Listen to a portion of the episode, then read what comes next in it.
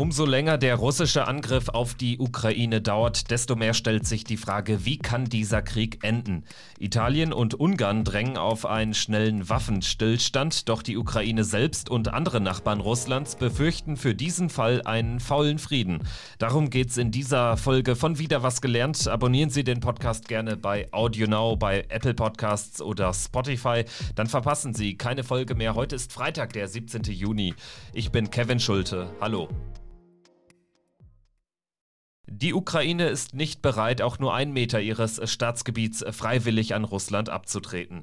Präsident Volodymyr Zelensky verspricht seiner Bevölkerung, dass nicht nur die russisch besetzten Gebiete im Osten des Landes zurückerobert werden, also der Donbass, auch die Krim, die Russland bereits 2014 völkerrechtswidrig annektiert hatte, solle wieder ukrainisch werden, sagte er Anfang der Woche. Звичайно, ми звільнимо і наш Крим. Прапор України знову буде над Ялтою Судаком, над Джанком Євпаторією. Акваторію, і хай кожен з російських посадовців, хто захопив собі дорогоцінну землю в Криму, пам'ятає, це не та земля, де їм буде спокій. Man werde die Krim befreien, die ukrainische Flagge werde eines Tages wieder über der Halbinsel am Schwarzen Meer wehen. Kein russischer Besatzer werde dort je in Frieden leben können, kündigte Zelensky an. Das Statement des Präsidenten zeigt, die Ukraine ist zumindest rhetorisch nicht bereit, Russland irgendwelche Zugeständnisse zu machen. Die Staatsführung glaubt nach wie vor, dass sie den Angriff abwehren und den Krieg gewinnen kann. Gibt es erst dann einen Waffenstillstand, wenn es einen klaren Sieger und einen klaren Verlierer gibt, in welcher Konstellation auch immer? Möglich, denn der ukrainische Präsident kann seiner Bevölkerung nur schwer vermitteln, dass er den Donbass einfach aufgibt. Genauso unglaubwürdig aber wäre es, wenn der russische Präsident Wladimir Putin plötzlich erklärt, dass er sich damit zufrieden gibt, meint zum Beispiel Osteuropa-Historikerin Franziska Davis. Es wird immer die Gefahr bestehen, dass er einen Waffenstillstand nur nutzt, um Kräfte zu sammeln und abermals anzugreifen, sagte sie im NTV-Interview. Ein Waffenstillstand wäre nur ein fauler Kompromiss, befürchtet auch Carlo Massala. Putin wäre bestimmt ab einem gewissen Punkt zu Verhandlungen bereit, hat der Militärexperte von der Bundeswehruniversität im Stern-Podcast Ukraine die Lage erklärt. Ein dauerhafter Frieden sei für den russischen Präsidenten aber keine Option. Naja, ich würde erwarten, dass wenn er sozusagen die beiden Oblaste eingenommen hat, diese Landverbindung zur Krim abgesichert hat, dass er dann bereit ist, über einen Waffenstillstand zu verhandeln. Ich habe schon vor ein paar Folgen in diesem Podcast gesagt, dass ich glaube, sozusagen ein solcher Waffenstillstand wäre aus Putins Sicht ein taktischer Waffenstillstand. Also die Gebiete konsolidieren, die man hat, die Truppen regenerieren, also mit dem möglichen sozusagen Frieden, der dann ausgehandelt werden würde, dass das langfristige strategische Ziel aber damit nicht aufgegeben ist. Das heißt, wir müssten damit rechnen, genauso wie 2014 das Präludium für 2022 war, müssen wir damit rechnen, dass dann 2022 das Präludium für irgendetwas in ein paar Jahren ist. Liegt Carlo Massala richtig, müssten die EU und andere Verbündete die Ukraine so lange unterstützen, bis sie die Bedingungen für einen Waffenstillstand diktieren kann. Einigen Regierungen scheint aber die Geduld dafür zu fehlen. Länder wie Italien oder Ungarn rufen schon seit Ende Mai zu einem schnellen Waffenstillstand auf. Dann könnte man anschließend über ein Ende der russischen Hafenblockade reden und wie man die Lebensmittelkrise für die Ärmsten der Welt löst, aber natürlich auch darüber, ob man die Sanktionen gegen Russland lockert. Für die Ukraine selbst, aber auch für EU-Mitglieder wie Polen, Lettland, Litauen oder Estland ist das der völlig falsche Ansatz. Sie sehen es wie Militärexperte Carlo Massala und warnen vor einem faulen Frieden. Würde Putin seinen Eroberungszug wirklich stoppen, wenn er sich nach der Krim auch noch den Donbass unter den Nagel gerissen hat? Oder würde er neue Kräfte sammeln und dann den nächsten Angriff auf ein neues Ziel vorbereiten? Es ist in der Tat so, also wenn man Putins Äußerungen Glauben schenken mag, und ich glaube, denen muss man Glauben schenken, geht es Putin um die territoriale Erweiterung oder zumindest um die Kontrolle von viel, viel mehr Territorium als nur dem Donbass und der Krim und die Landbrücke.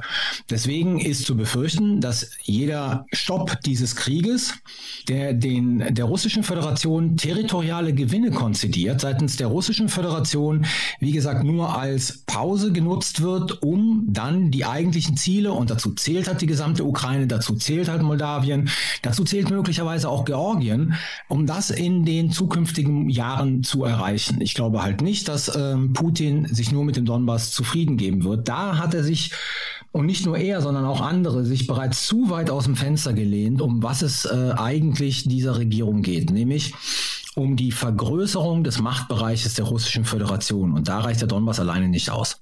Putin selbst hat diese Vision zuletzt immer wieder durchblicken lassen. Mutmaßlich war es kein Zufall, dass er sich äh, vorige Woche mit Peter dem Großen verglichen hat. Der Zar hatte im Nordischen Krieg Anfang des 18. Jahrhunderts das Gebiet um St. Petersburg von Schweden erobert oder wie Putin sagt, zurückgeholt.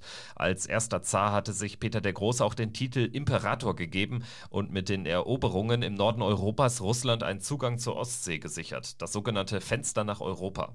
Auch damals habe kein europäisches Land das Gebiet als russisch anerkannt, obwohl dort auch Slawen gelebt haben, behauptet Putin. Daran habe sich 300 Jahre später fast nichts geändert, so der russische Präsident. Und so begründet er auch den Ukraine-Feldzug. Russen würden in der Ukraine systematisch unterdrückt, lautet der Vorwurf. Darüber hinaus spricht er dem Nachbarstaat sein Existenzrecht ab und meldet Besitzansprüche an für weite Teile des Landes, die historisch gesehen russisches Herrschaftsgebiet seien. Offenbar ist es auch unser Los, zurückzuholen und zu stärken, sagte Putin am 9. Juni, dem 350. Geburtstag von Peter dem Großen. NTV Russland-Korrespondent Rainer Munz hat Putins Rede zusammengefasst. Tatsächlich hat äh, Wladimir Putin keine große Rede gehalten, aber zwei wichtige Punkte gesagt. Beim einen ging es darum, dass Russland eine Großmacht wurde. Unter Peter dem Großen hat er wieder diesen Vergleich gezogen. Das gilt offensichtlich auch für jetzt. Und dann auch das war wichtig, hat er über die Einigkeit von Russland gesprochen, der Bürger, die in diesen schweren Zeiten äh, zusammenstehen müssen. Das sei ein Erbe der Geschichte, hat er es genannt. Interessant, dass er das glaubt, ansprechen zu müssen, dass man einig sein muss. Das deutet doch auch darauf hin, dass es gewisse Zweifel gibt, ob wirklich so viele oder wie viele und alle Russen diesen Krieg in der Ukraine unterstützen. Aber nicht nur die Ukraine ist im Fokus des Kreml-Alleinherrschers. Putin hatte in seiner Rede auch eine Anspielung gemacht auf die Stadt Narva im heutigen Estland. Peter der Große hatte die drittgrößte Stadt Estlands bei seinem Nordeuropa-Feldzug ebenfalls erobert und ins russische Reich eingegliedert oder zurückgewonnen, wie Putin behauptet. Länder wie Estland, aber auch Litauen, Lettland und Polen warnen mit Blick auf solche Anspielungen also nicht zu Unrecht vor Putins Eroberungsfantasien.